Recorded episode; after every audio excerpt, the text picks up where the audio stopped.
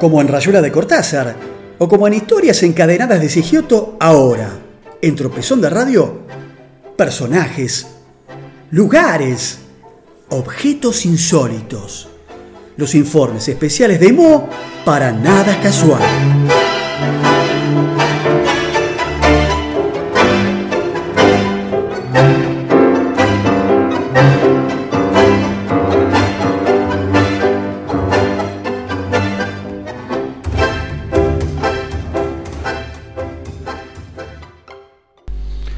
Muy bien amigos, llegamos así a este último bloque de este tropezón de radio, capítulo 23 en este 2020.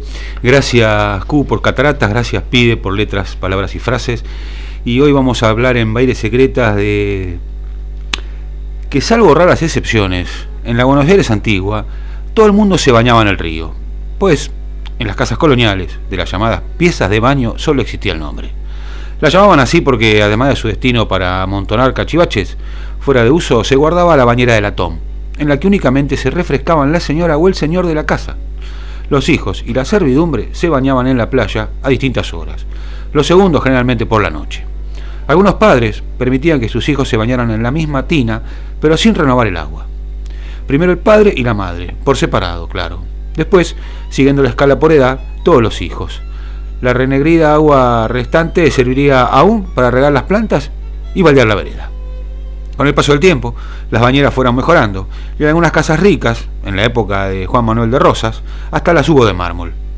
Las señoras también se bañaban en el río, pero para eso esperaban que llegara el 8 de diciembre, día de la Inmaculada Concepción. Esa jornada, los frailes bendecían las aguas, aunque específicamente los franciscanos lo hacían un poco antes, el 4 de octubre, y los recoletos el 12 del mismo mes, día de Nuestra Señora del Pilar. Durante el verano, concurría gente al río desde que salía el sol hasta altas horas de la noche, algunos eligiendo el momento del día por gusto o comodidad y otros por necesidad. Los comerciantes, casi en su totalidad, iban de las 10 de la noche en adelante, después de cerrar sus negocios. Las familias preferían la caída del sol para acercarse al río. Se entretenían en el pasto eh, comentando las últimas noticias, los chistes del día y esperaban que oscureciera para entrar al agua, dejando sus ropas al cuidado de las sirvientas. Cuando anochecía, cientos de personas de todas las clases y edades se zambullían en las aguas iluminadas tenuemente por las luces de los faroles.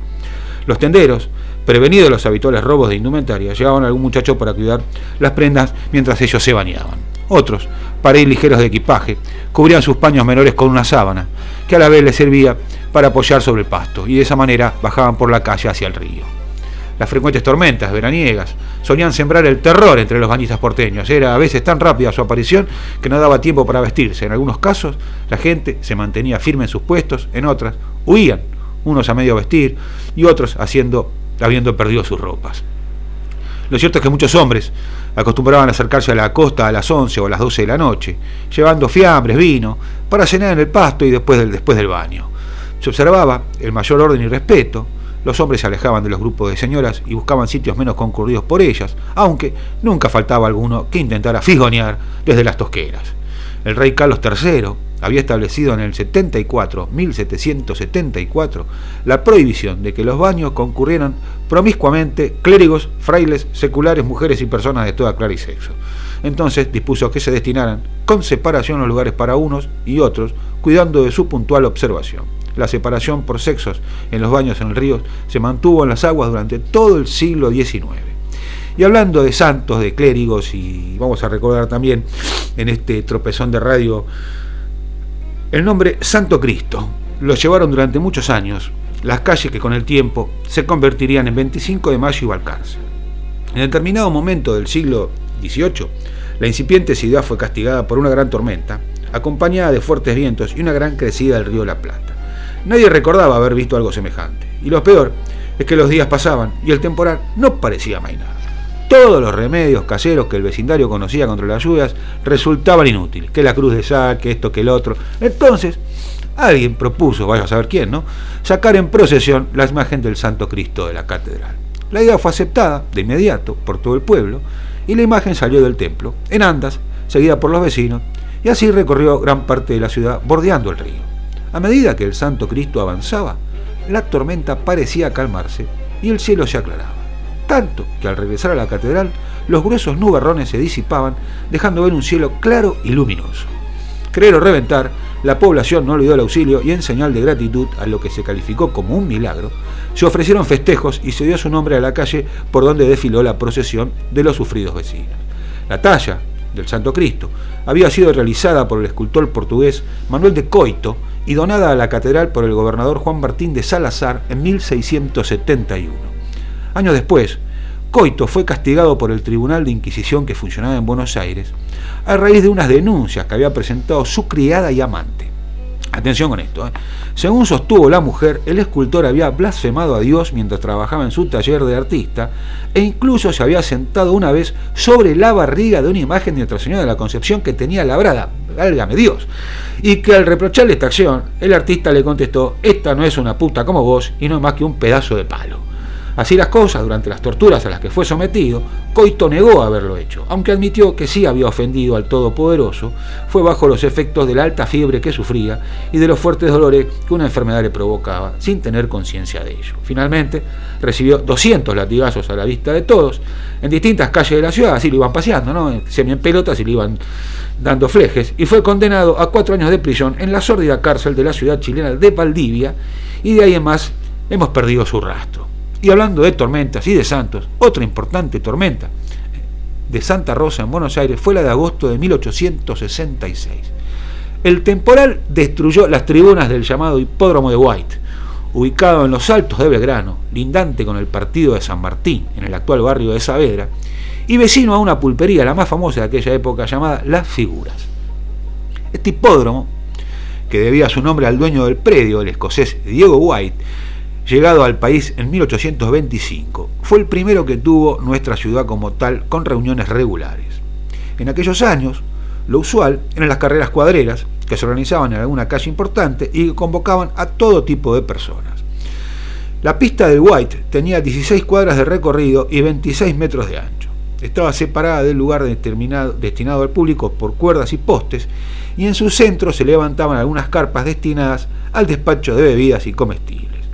El programa de carreras de la tarde constaba de siete pruebas, con premios para los ganadores de distintas categorías, potrillos que no hayan cumplido los cuatro años, caballos que nunca hayan corrido en reuniones públicas y nacidos en la República Argentina, y caballos nacidos en la República del Río de la Plata.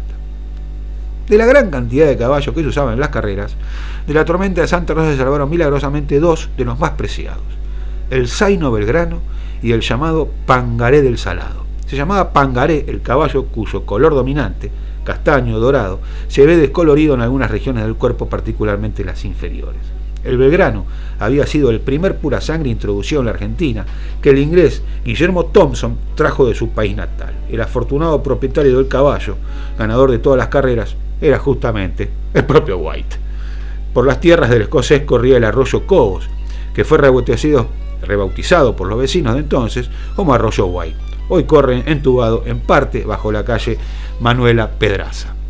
Y cerrando esta entrega de hoy, recordemos que la Basílica de Santa Rosa de Lima, patrona de América, se encuentra en el barrio de Valvanera, en la avenida Belgrano y Pasco. Se inauguró en el 34, 1934 y fue erigida a instancias de María Unzué de Alvear.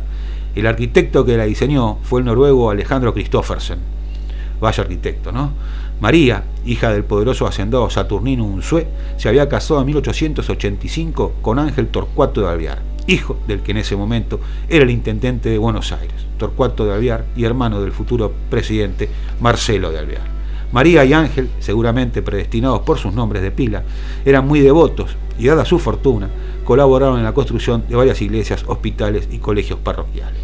Además, fueron benefactores de varias instituciones, como el Patronato de la Infancia o la Liga Argentina contra la Tuberculosis. María Unzué fue además distinguida por el Papa Pío XII con los títulos honoríficos de condesa y marquesa pontificia por su labor en beneficio de la Iglesia. María murió el 18 de enero de 1950. Sus restos descansan actualmente en la basílica que mandó construir. Sin embargo, cuando falleció, no pudo ser enterrada enseguida en ese sitio. La revista Time del 23 de enero informaba. La revista Time, atención. Doña María murió a los 88 años. Su familia y amigos se reunieron para el funeral en Santa Rosa de Lima, la hermosa iglesia de estilo bizantino que Doña María había construido y donde fue sepultado su marido. Su cuerpo fue ubicado al lado de él, poco antes de iniciarse la ceremonia, llegó un mensajero del Gobierno Nacional para recordar a las autoridades eclesiásticas que una antigua ordenanza sanitaria había prohibido inhumar gente fuera de los cementerios. Los sacerdotes protestaron porque ellos tenían una autorización especial otorgada por la municipalidad hacía mucho tiempo para poder poner el cuerpo de Doña María en la cripta del templo, como habían hecho con su esposo ocho años antes. Esa dispensa, les dijeron bruscamente, ya no era válida Pese a su riqueza, la familia de Doña María no tenía una bóveda en ningún cementerio de Buenos Aires y se vieron obligados a pedir que les prestaran temporalmente alguna. Finalmente, tal como indica la crónica de la revista estadounidense, el cuerpo de María Unzué fue depositado en la bóveda de su padre en el cementerio de la Recoleta el 21 de enero. Más de tres años después, fue trasladada a la Basílica Santa Rosa de Lima, el 18 de noviembre del 53, y colocada, colocada finalmente en la cripta junto a los restos de su marido. Les recuerdo siempre, esto es Historias de Baile Secreta con licencia del amigo Diego Sigiotto. Un placer, gracias por estar del otro lado. Nos vemos el próximo martes. Chau.